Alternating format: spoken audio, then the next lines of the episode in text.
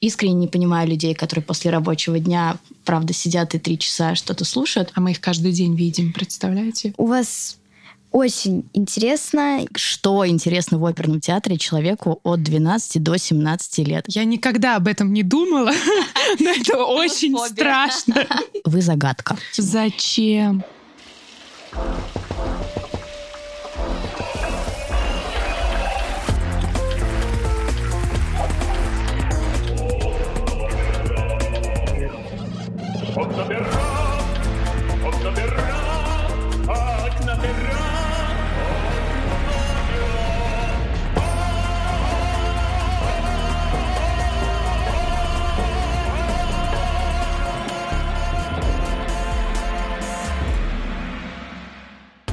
Всем привет! Это подкаст «Окно пера», подкаст о жизни и профессиях в музыкальном театре. Мы делаем его вместе с кураторами из детского аудиоприложения «Гусь-гусь» и образовательного кластера новой оперы. Меня зовут Злата, мне 12 лет.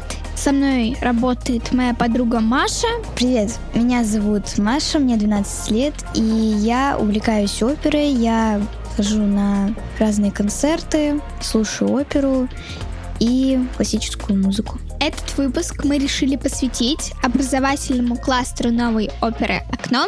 И два наших гостя — это великолепная Полина и волшебная Алиса. Всем привет, я Полина. Привет, я Алиса.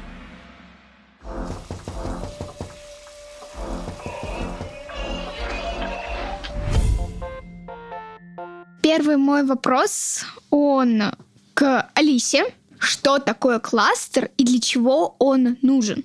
Кластер вообще — это соединение большого количества каких-то частей. И вот у нас в нашем большом проекте соединяется много-много всего. А, самые разные программы для детей, для взрослых, э, для студентов, для подростков. Э, вот для ребят вроде вас есть всякие мастерские. И мы долго думали, как бы назвать нашу платформу, наш проект так, чтобы было понятно, что это не один проект, а много-много-много разных частей. И сначала думали, что это будет центр, но тогда бы был образовательный центр новой оперы, и у него была бы очень странная аббревиатура. А когда появилась идея назвать нас образовательным кластером новой оперы, появилась самая классная аббревиатура «Окно». И теперь мы «Окно в театр». А зачем театру вообще нужен образовательный кластер? У меня тут абсолютно взгляд идеалиста, мне кажется, что всем театрам нужен образовательный кластер, потому что для театра это супер возможность общаться со своими зрителями. То есть, когда ставится спектакль, зрителя и театр разделяет невидимая стена, зрителя и сцену. И достаточно сложно иногда для зрителя почувствовать, про что вообще этот самый конкретный театр. А такие проекты, как наш, дают возможность театру со своей аудиторией пообщаться, причем совершенно другими способами. То есть есть спектакль, а есть совсем другие форматы общения. А, лекции, мастер-классы, какие-нибудь креативные мастерские, куча-куча всего, что есть как раз в нашем образовательном кластере.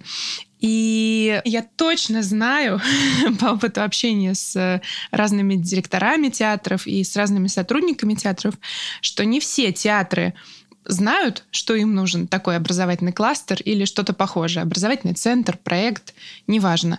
Но абсолютно точно все хотят, чтобы у них было больше зрителей, чтобы зрители этот театр любили и хотели в него возвращаться. Мы помогаем театру с этим вопросом разобраться. Так что мы нужны абсолютно всем. Полин, ты что думаешь? А, мне кажется, я как человек, э, любящий театр, э, но считающий, что просто приходить, э, сидеть в бархатном кресле — это дико скучно. Искренне не понимаю людей, которые после рабочего дня, правда, сидят и три часа что-то слушают. А мы их каждый день видим, представляете? И каждый день они наполняют зал. Почему-то. Волшебные люди, которые зачем-то сюда приходят. А такие проекты, как наш, позволяют человеку почувствовать себя не просто зрителем, который пришел и ушел через, э, не знаю, 4-5 часов э, в худшем случае, вот, а почувствовать себя частью какого-то очень классного механизма, и это совсем другое подключение.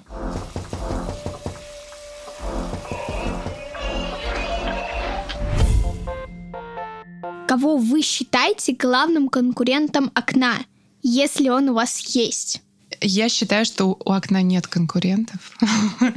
А, Поддерживаю. Да. Но на самом деле, мне кажется просто, что а, такие проекты, вот вроде образовательного кластера, они отражают ну, какую-то личность, уникальную идентичность театра.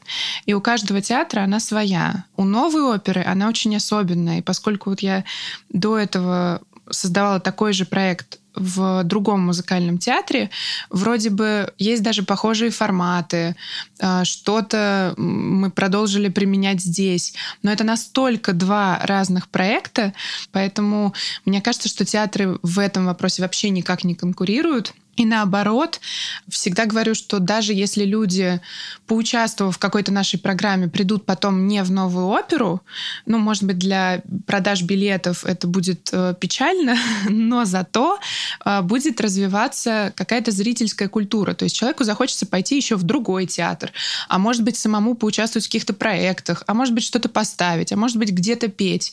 То есть это такая работа, она намного шире, она выходит э, за пределы одного конкретного конкретного здания. Поэтому мне кажется, что здесь вообще никакой конкуренции не может быть и не должно. Мы все должны обмениваться опытом, дружить и э, ходить друг к другу в гости в кластеры. Мне кажется, что мы конкурируем просто со всем Ютубом, э, Да. Иви, э, не знаю, какой-нибудь музыкальной школой, прогулкой с друзьями, со всем, что только можно. Но почему-то вот девочки, мальчики, не знаю, ребята вашего возраста почему-то захотели провести этот летний месяц у нас здесь. Удивительно. Зачем? Да, вот это вопрос уже к вам. Зачем, зачем вы здесь? Я считаю, что новая опера — это восхитительный и очень красивый театр, где очень много умных детей и людей. И у меня к вам такой подводящий вопрос. Кластер — это один человек или команда? И как собиралась команда, и кто идейный вдохновитель? Я думаю, что это точно команда. Во-первых, есть наша маленькая команда. Вы знаете, как есть маленькая семья и большая семья. Вот у нас есть наша маленькая команда из э, четырех человек, и все приходили на разных этапах, и я абсолютно уверена, и мне кажется, что это лучшая, лучшая модель. Не знаю, насколько она работает, когда у тебя 100 человек э, сотрудников. У каждого человека здесь, у него есть такой документ, э, должностные инструкции. Но каждый раз, когда приходит кто-то новый, мне этот документ нужно полностью переписывать под человека. То есть не э, человека нужно воткнуть в эти должностные инструкции, а просто каждый раз наша система работы очень сильно меняется, потому что приходят люди с очень разным бэкграундом, с очень разными интересами, и каждый раз что-то свое добавляют. Поэтому это точно команда, но кроме этого есть большая команда, это команда театра, потому что во всех наших проектах, несмотря на то, что нас четверо, участвуют сотрудники театра. А в театре около 800 человек, поэтому это очень-очень большая команда. Ну и, конечно, третий круг — это участники, потому что все программы так задуманы, что это очень близкое взаимодействие, поэтому участники тоже становятся командой. Но вот как раз Полина, например, человек с очень особенным своим интересом и бэкграундом, и Полина абсолютно точно очень много в кластере изменила. И многие проекты для подростков существуют благодаря тому, что у нас есть Полина, потому что без Полины мне бы было делать это очень страшно и вообще не так интересно и круто. Полина. Театр очень э, строгая иерархичная структура, где много главных э, и подчиняющихся людей. А мы, мы очень маленький и очень подвижный коллектив, который лавирует э, вокруг разных э, не очень сообщающихся сосудов. И по поводу удивительного интереса к подростковой аудитории, о котором сказала Алиса, я для себя его открыла здесь. Вы одно из направлений, которое курирую я, работа с э, детьми до 16 лет, которые не понимают или не глубоко знают, что такое музыкальный театр, что такое оперный театр. И, в принципе, мне кажется, мы с вами примерно на одном уровне пока понимания всего этого находимся, потому что мой бэкграунд не музыкальный. И, собственно, вместе с вами я смотрю, что вам интересно, что может быть интересно и мне в том числе. Еще я хотела спросить про направление проекта, которым вы сейчас занимаетесь. Идея вообще изначально а, в том, чтобы каждый месяц у нашего образовательного кластера было окно, такие точки входа в театр для самых разных людей.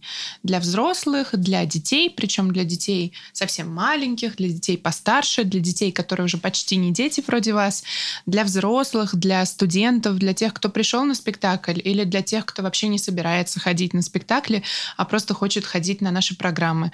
И вот каждый месяц есть все эти мероприятия. Вот сейчас, например, у нас есть программа для подростков «Мастерская подкастов», ваша программа, а вслед за ней будет детский театральный лагерь и параллельно несколько лекций перед спектаклями. Это для меня первый опыт. Мне очень нравится, и я бы еще хотела попасть на какой-нибудь образовательный или развлекательный проект в новой опере. А, Расскажите о самом интересном, необычном проекте, который когда-нибудь был сделан вами. Ой, Самый мой любимый здесь проект, который мы делаем, мне кажется, это оперные квесты новогодние. каждый год у нас такая штука есть. Это правда. Вот. Гордость. Да, это бродилка по театру, музыкальная, под нее специально пишется сценарий, под нее подбираются костюмы, театральный свет, музыкальное сопровождение, репетиции, и это все делается в очень короткие сроки, буквально, не знаю, две недели, месяц максимум. И мы здесь собираем 100-120 гостей. Это дети вместе с родителями. Нет ни одной свободной секунды, пока дети ходят и выполняют задания по поиску царицы ночи и разгадки всяких оперных ребусов. А родители тоже прыгают вместе с нашими педагогами и тоже чувствуют себя детьми эти полтора часа. Я хотела короткий комментарий. Вот когда появляется какая-то идея нашего нового проекта, в театре вообще так все устроено и на спектакле, и в наших проектах, что для того, чтобы все случилось, должно соединиться очень-очень-очень много разных, как Поля уже сказала, не всегда сообщающихся сосудов. И, например, когда мы что-то новое создаем, сначала появляется идея. Я очень люблю какие-нибудь идеи находить. Но дальше есть очень сложный момент, потому что идея просто так, она испаряется. Очень сложный момент все это соединить вместе и сделать так, а, чтобы этот механизм заработал и собрать те нужные кусочки по театру. Гримеров, костюмеров, моих любимых художников, режиссеров, артистов. И так это все сделать, э, чтобы это случилось. А у нас еще мы все время делаем то, что для артистов, для режиссеров и для многих служб театра непривычно. И, конечно, каждый год оперный квест — это прямо тест для всех. И Полина каждый год вот все эти кусочки вместе собирает. И каждый год прям сказка получается. Я очень люблю квесты. Я хочу, чтобы новая опера делала много квестов для разных возрастов и на разные праздники, возможно, какие-то темы. Какие, например? Например, ну вот Хэллоуин. Почему бы нет?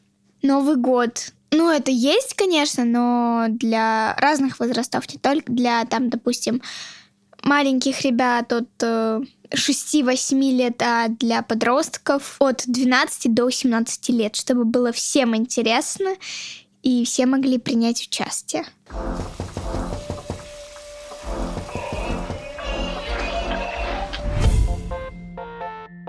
Я знаю, что Алиса очень любит не сам театр смотреть как оперу или балет, а театр изнутри. Кулисы, служебный вход, гримерки, разные маленькие потайные комнаты. Вот после того, как ты узнала, что же находится изнутри театра, то есть организм самого театра, тебе перестал нравиться театр как развлекательное, то есть когда ты смотришь оперу, балет или спектакль. Ты сейчас задала вопрос, который является каким-то предметом споров для большого количества людей, которые обсуждают образовательные программы и те форматы вообще, с которыми мы работаем. Потому что есть мнение, что когда ты запускаешь, даешь возможность а, человеку увидеть изнанку театрального процесса, театральная магия испаряется. И театр перестает быть таким волшебным, притягательным и каким-то в чем-то непонятным, а становится очень понятным набором кулис служебного входа, декораций и так далее. В моем случае все происходило наоборот, потому что Моя история достаточно редка в театре. В театре чаще всего работают люди, которые учились на какую-то театральную профессию. А у меня такой профессии нет. Но так произошло, что когда я была маленькая и жила в Петербурге, я часто ходила на работу к моей маме, а мама у меня снимала спектакли в Мариинском театре. И я все время оказывалась за кулисами, и мне казалось, что вся магия начинается в тот момент, когда ты в антракте выходишь в фойе и пересекаешь вот эту границу между зрительской частью и закулисной. И мне безумно нравилось наблюдать за тем, как разогреваются артистки балета, за тем, как распеваются оперные артисты. И мне казалось, что эта магия совершенно какая-то необыкновенная, и очень здорово ее понимать. А дальше, уже когда я начала работать в театре, не по профессии театральным переводчиком, потому что у меня были языки, был интерес к театру, но не было конкретной театральной профессии. А, я вдруг поняла, как много можно узнавать изнутри, а потом подумала о том, что было бы здорово для других людей создать вот такую же возможность подключения к театру с другой стороны. Это не значит, что мне не нравится смотреть спектакли, какие-то нравятся, и я больше люблю, наверное, музыкальный театр, потому что очень люблю музыку, но мне кажется, что в тот момент, когда у человека появляется возможность увидеть обратную сторону театра, его подключение к театру и ощущение причастности становится совершенно другим. Я с тобой согласна, потому что театр изнутри — это маленький и иногда не маленький мир, где много всего и где много разных людей. Мы их не знаем, потому что мы же не все можем знать и какие-то профессии, допустим, вот как вы, я вас не слышала до того, как пришла сюда и узнала, что такое кластер, что такое окно и вообще зачем это нужно.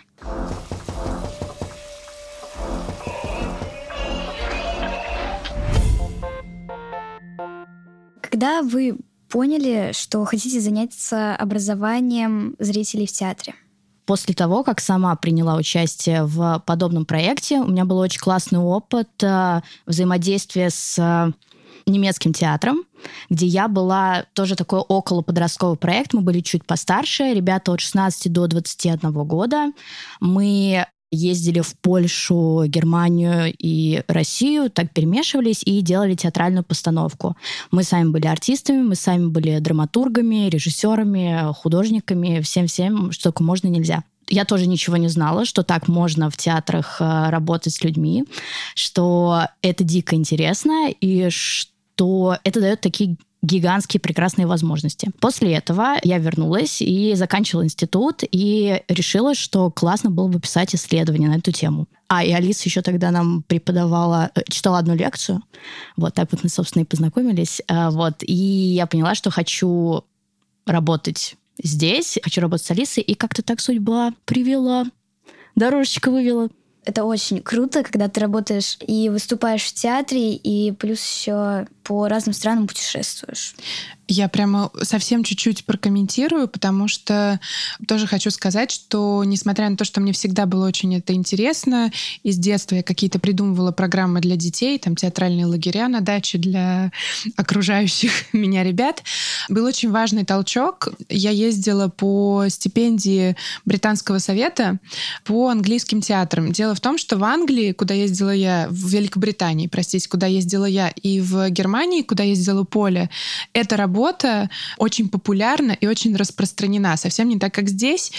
И вот точно так же, как для Поля, это был очень важный импульс. А, я объездила, по-моему, там 15 театров, общалась с разными людьми, которые занимаются такой работой.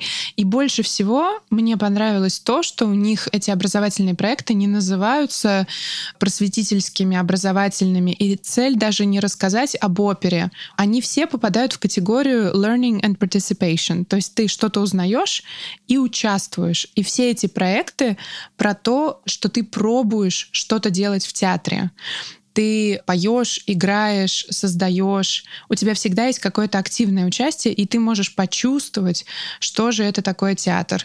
Это действительно совершенно невероятное ощущение. Вот я тоже помню, что мне это дало какой-то заряд, который во многом до сих пор есть. Теперь хочу задать вопрос, который волнует не только меня. Для кого труднее делать образовательные проекты для детей или подростков или для взрослых? У меня однозначный ответ точно труднее с подростками, потому что ну, ребенок, понятно, ребенка привели родители, у него как бы пока не очень много выбора. Взрослый человек пришел, потому что он уже сложился, он понимает, что ему по какой-то причине интересен оперный театр. А для меня загадка, что интересно в оперном театре человеку от 12 до 17 лет. Я правда искренне не понимаю, девочки. Почему вы правда проводите это время и что вас привлекает и как вас к этому привлечь и удержать. Каждый раз мы бьемся, думаем. Очень сложно. Мне кажется, что мы больше всего времени организовываем именно подростковые проекты. Я думаю, что тут Полина права точно, и мы всегда про это говорим, что подростка невозможно привести за руку. Ну, то есть в три года мы очень хорошо понимаем, что к нам приходит аудитория трехлеток, но вообще к нам приходят родители, которым очень хочется развивать своих детей, быть классными родителями, а иногда просто отдохнуть час, а иногда потрепаться с подругами, пока кто-то занимается детьми и так далее, и так далее. Ну, то есть здесь очень много очень понятных для нас причин. В случае с ребятами ребятами, ну вот молодыми взрослыми, как говорится, young adults, а, мы действительно каждый раз, и это важно, что Поля про это сказала, мы каждый раз пытаемся придумать что-то, что будет по-настоящему интересно именно вам, тем, кто придет. Несмотря на то, что вас записывают часто родители, но дальше, после первого дня, нам нужно как-то вас удержать. Вот надеемся, что пока получается. Чтобы вы понимали, насколько мы просто внимательно относимся ко всему, в прошлом сезоне мы два дня ругались на тем того, нужно ли использовать слово подросток, потому что я, я ненавижу это слово просто на слух, и мы не понимали, как вас назвать, как назвать это все. Вот. И в итоге мы даже не пришли, по-моему, к единому мнению, просто как пошло и пошло, я просто смирилась. А, вот. Но даже с э, неймингом, да, это тоже всегда проблема, потому что вы, вы загадка.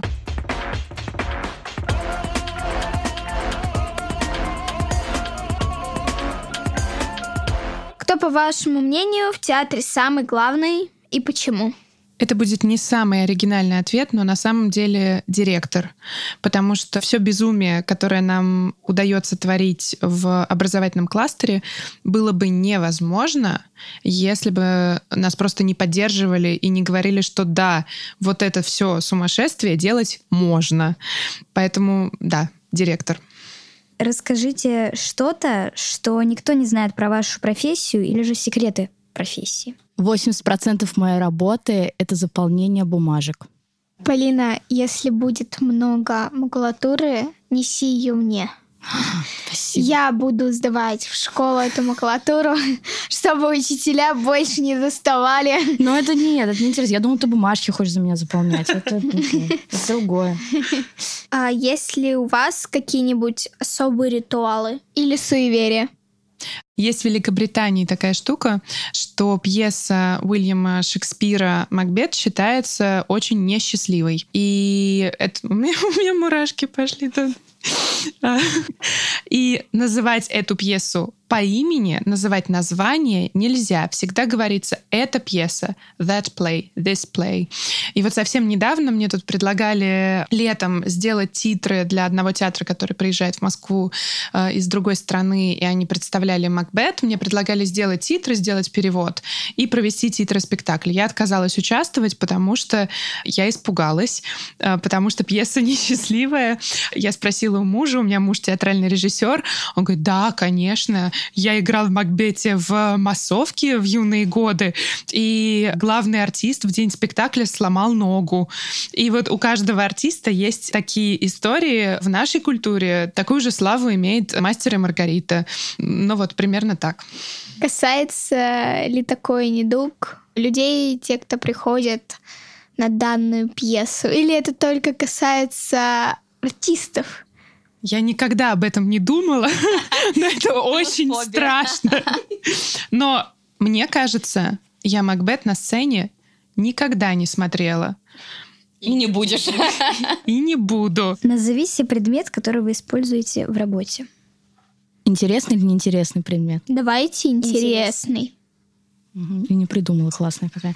А, Полина приносит кучу всего из дома потому что Полина продюсировала очень много ивентов, и у нее есть какой-то таинственный шкаф, в котором есть все. Бахилы, тряпки, костюмы. Браслеты, да. Э. Спасибо большое, что ответил на этот вопрос, Алиса. Раска- расскажи, что, что, что там есть? Вот самый интересный, необычный предмет, который ты приносила к нам. А мои шторы. Мои шторы, мои шторы играют в детской программе 0+.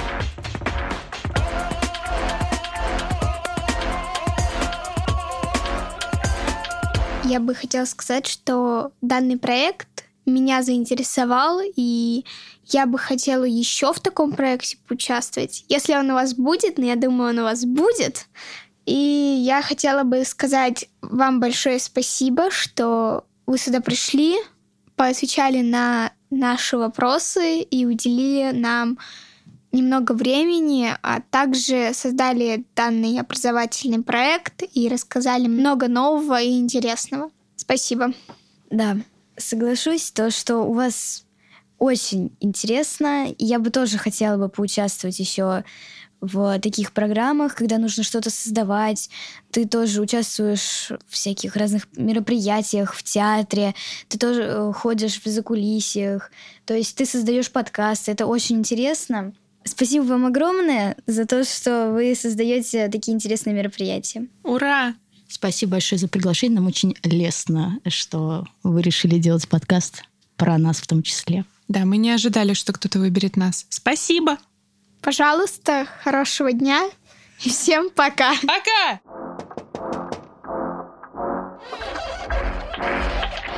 Над подкастом работали авторки и редакторки Злата Тарасова и Маша Георгиевская, выпускающий редактор и куратор мастерской Лиза Марантиди, руководитель программы образовательного кластера новой оперы Алиса Спирина, менеджеры проекта Полина Лаптырева, Елена Каратун и Елена Медведева, звукорежиссер Вова Деревянко, композиторы Женя Миневский и Родион Болотов, расшифровщик Кирилл Гликман. Обложку нам нарисовала Вера Хохлова и отдельное спасибо Сереже Дмитриеву за помощь в придумывании подкаста.